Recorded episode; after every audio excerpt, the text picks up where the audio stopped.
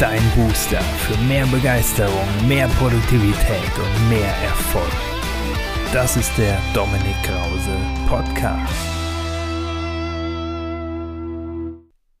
Willst du eine beliebte Null sein? Und damit herzlich willkommen zur Podcast-Folge Nummer 6. Und heute geht es um zwei Gesetze der Begeisterer. Einmal um das erste, Du wirst dich erinnern, da geht es um den Geist, also dein Mindset, wie du an Dinge herangehst. Und es geht um das Dritte, um die Interaktion, wie du das, was du denkst, dann an andere kommunizierst. Und vor kurzem habe ich einen interessanten Artikel gelesen von der FAZ-Journalistin Florentine Fritzen. Die schrieb, es gibt Menschen, die wollen immer alles perfekt machen. Sie suchen das ideale Gleichgewicht zwischen Arbeit und Entspannung, Beziehung und Selbstverwirklichung, zwischen Kind und Karriere, Familie und Zweisamkeit. Und damit meint sie unsere Generation, die Generation der Alleswoller, der, Klammer auf, alles perfekt woller. Und das Spannende ist, wenn wir da mal tiefer hinterschauen,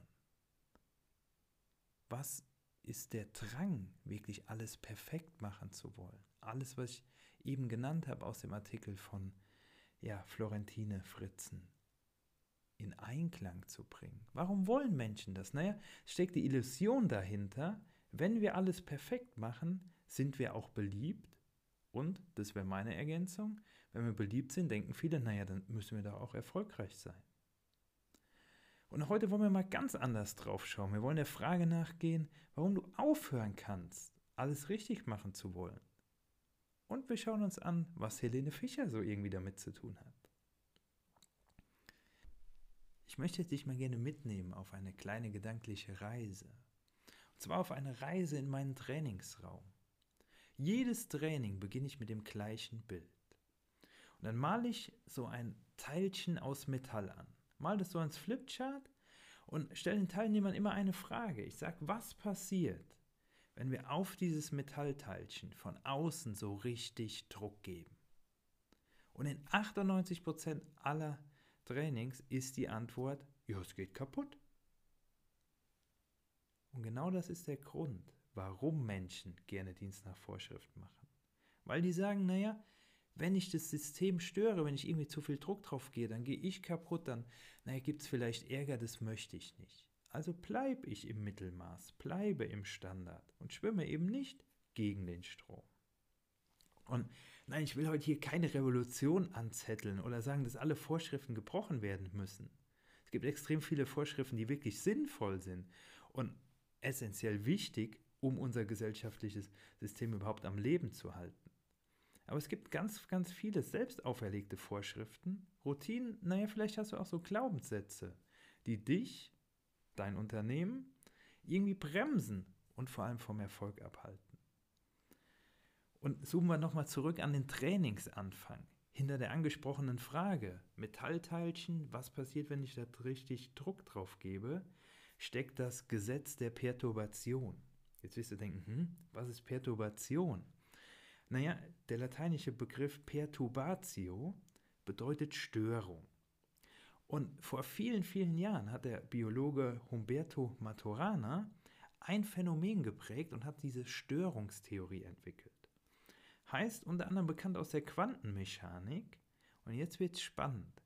Die Theorie besagt, Störungen, die auf ein System treffen, haben ganz, ganz häufig extrem positive Auswirkungen eben auf dieses System. Was heißt es konkret? Naja, stellen wir uns vor, und das ist das, was ich im Training dann auch mache, ich sage, was passiert denn, wenn du dieses Teilchen bist? Ja, sagen die, dann gibt man so viel Druck drauf, dann gehe ich kaputt. Wenn wir aber mal den Switch machen und an die Störungstheorie denken, naja, wenn ich all die Muster, die ich irgendwann mal gelernt habe, die Glaubenssätze, die drin sind, wenn ich die mal durcheinander wirbel, wie es die Störungstheorie eben besagt, mal ja, alte Muster breche, dann geht nichts kaputt, sondern dann entsteht was Glänzendes Neues. Und naja, wie wäre es denn, wenn wir alte Muster brechen? Dann entstehen vielleicht neue Dinge. Wenn wir Präsentationen mal anders beginnen als einen wunderschönen guten Morgen, mein Name ist, mein Thema ist und schon hauen die ersten Köpfe auf die Tischplatte, weil es eben, ja, aktive Zuhörersterbehilfe ist, weil die Menschen nicht aktiviert werden. Wie wäre es denn, wenn wir da mal sowas sagen wie, naja, wie viele von Ihnen haben denn schon mal eine richtig schlechte Präsentation gehört? Wo Sie nach fünf Minuten gedacht haben, boah, ich will sofort schreiend den Raum verlassen. Und dann heben alle die Hand und sagen, ja, hab ich. Und dann stellen sie, äh, ja, und dann stellt ihr die zweite Frage und sagt, naja, wie viele von euch wollen denn gerne, dass das bei deinem Training, bei deinem Vortrag, bei deiner Präsentation niemals passiert? Dass die Menschen die an den Lippen kleben und sich deine Botschaften einbrennen wie ein Polaroid. Und schon heben wieder alle die Hand. Und schon hast du die 100% Aufmerksamkeit. Nur eines von ganz, ganz vielen Beispielen, wie man Muster brechen kann, um Menschen wirklich zu aktivieren. Gleiches geht natürlich, wenn du irgendwie Kunden äh, akquirieren musst. Wenn du, naja, Kollegen vielleicht auch mal herausforderst, neue Strategien zu entwickeln. Aber all das hat mit Perturbation zu tun, hat damit zu tun, so dieses alte Muster durcheinander zu wirbeln. Aber du willst vielleicht auch im Alltag daran erinnern, dass wenn du mal so den heiligen Kral angepackt hast, vielleicht im Unternehmen gesagt hast, oh, hier den Prozess könnten wir doch mal digitalisieren, hier bräuchten wir mal Change Management, da könnten wir auch noch mal genauer hinschauen, dass dann viele gesagt haben, nein, das ist super, so, das heißt über Jahre etabliert, es muss genau so bleiben. Und die Frage ist, warum bleiben so viele bei den alten Mustern, beim Dienst nach Vorschrift? Naja, relativ simpel, weil Musterbrechen gegen die Evolution ist. Was meine ich damit? Wenn wir mal hunderte Jahre zurückdenken, damals so im Urwald. Naja, wir waren irgendwie im Urwald und da war es mega gefährlich, wenn du da nicht bei deiner Herde, deiner Familie, deiner Gruppe warst, sondern wenn du eben ausgebrochen bist. Wenn du da dein eigenes Ding gemacht hast, naja, relativ simpel. Du wurdest gefressen und hast schlichtweg nicht überlebt. Also hast du gelernt, Teil der Masse zu sein und in der Masse natürlich auch deinen Schutz zu suchen. Und das Spannende ist, es hat sich so tief eingebrannt, dass dieses Phänomen bis heute bleibt. Wenn wir aber nochmal genauer hinschauen, naja, damals gab es ja auch schon Leitwölfe, die in schwierigen Zeiten tatsächlich die Muster gebrochen haben. Weil stellt euch vor, es gab eine Dürre. Und jetzt war ich der Leitwolf und habe gesagt, nee, wir machen das immer, ja, genauso wie immer. Nee, dann bin ich elendig verhungert. Also die erfolgreichen Leitwölfe haben damals schon die Muster gebrochen, haben die Herde aus der Komfortzone rauskatapultiert, um in eben einer Dürre woanders Futter zu finden und somit fürs Überleben, also den Erfolg gesorgt. Und trotzdem, wenn du heute beginnst, alte Muster zu brechen, wenn ich dann in Trainings bin und sage, hey, wie wäre es denn, so eine Präsentation wie eben genannt mal anzufangen? Sagen, hm, bei uns im Umfeld geht das nicht, da müssen wir mal schauen. Da gibt es also ganz, ganz viel Widerstand, weil wir eben denken, naja, unser Umfeld mag uns dann nicht mehr. Und nochmal, wie eingangs gesagt, es gibt zahlreiche Menschen, die denken, okay, wenn ich so bin wie der Mainstream, wenn ich alles mache wie immer, dann bin ich beliebt und damit auch erfolgreich. Naja, und wenn ich Muster breche, wenn du die Leute dann aus der Komfortzone rausholst, dann sagen die, nee, das möchte ich nicht. Das Geheimnis ist, es ist aber das, was die Erfolgreichen machen. Schaut euch ganz viele an. Ich könnte jetzt stundenlang über die ganz Großen sprechen, die die Muster gebrochen haben, um eben Neues zu entwickeln und damit extrem erfolgreich sind. Wir können aber schon im Kleinen anfangen. Wenn ihr mal mit offenen Augen durch die Welt geht, werdet ihr jeden Tag Dinge sehen, wo ihr denkt, hey, da macht jemand was anders. Und schon ist es auf einmal, wow, da gehe ich hin, das Produkt kaufe ich. In den Laden muss ich unbedingt mal essen gehen. Da sollte ich mich unbedingt mal beraten lassen. Und das ist das, was eben den Erfolg ausmacht. Aber viele wollen das nicht, weil eben wir denken, wir müssen ja immer beliebt sein. Und ich habe eingangs gesagt, irgendwas hat das auch mit Helene Fischer zu tun. Ja. Wenn wir uns mal Studie aus 2018, äh, Entschuldigung, 2015 anschauen, Erhebung des MAFO-Instituts, da wurde sie mit Abstand, also wirklich gnadenlos, richtig großem Abstand zur nervigsten deutschen Sängerin gekürt. Das war 2015. 2020 landet sie in einer deutschen Umfrage von YouGov, das ist so eine Data and Analytics Group, auf der Liste der zehn in Deutschland am meisten bewunderten Frauen.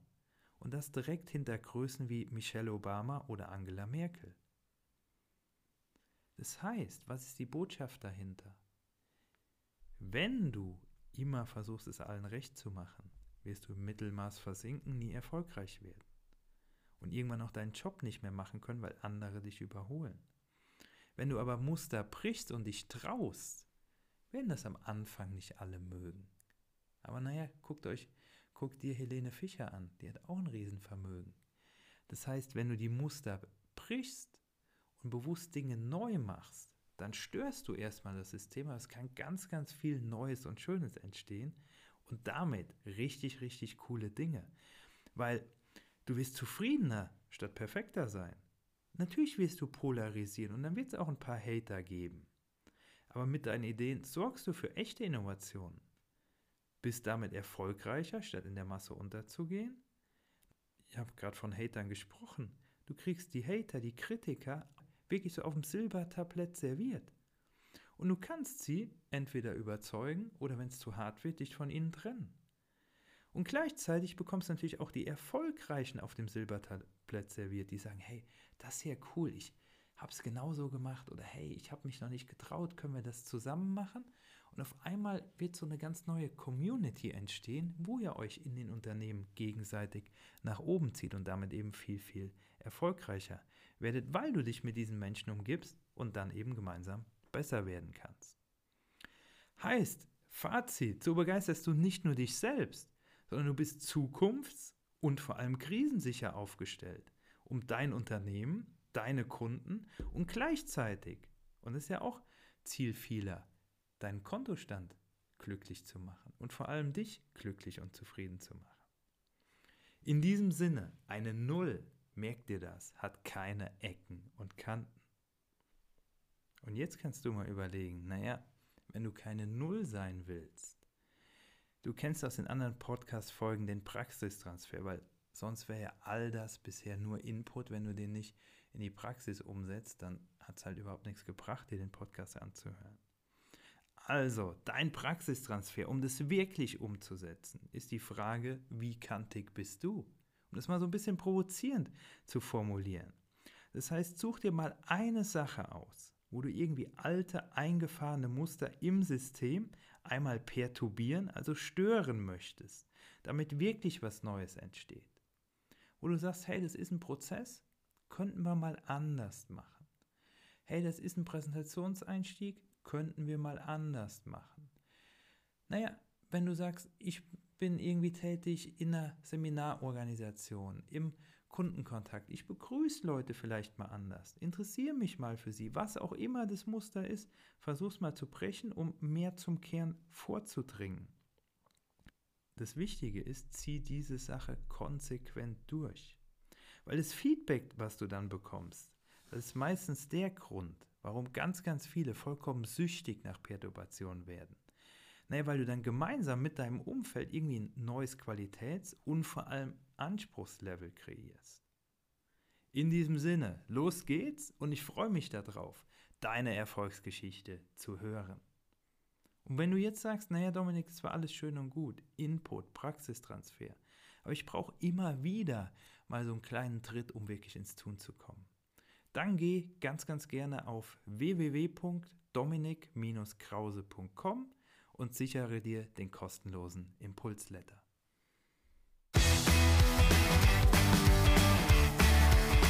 Bleib begeistert und geh deinen Weg zu mehr Produktivität und mehr Erfolg. Let's go, dein Dominik.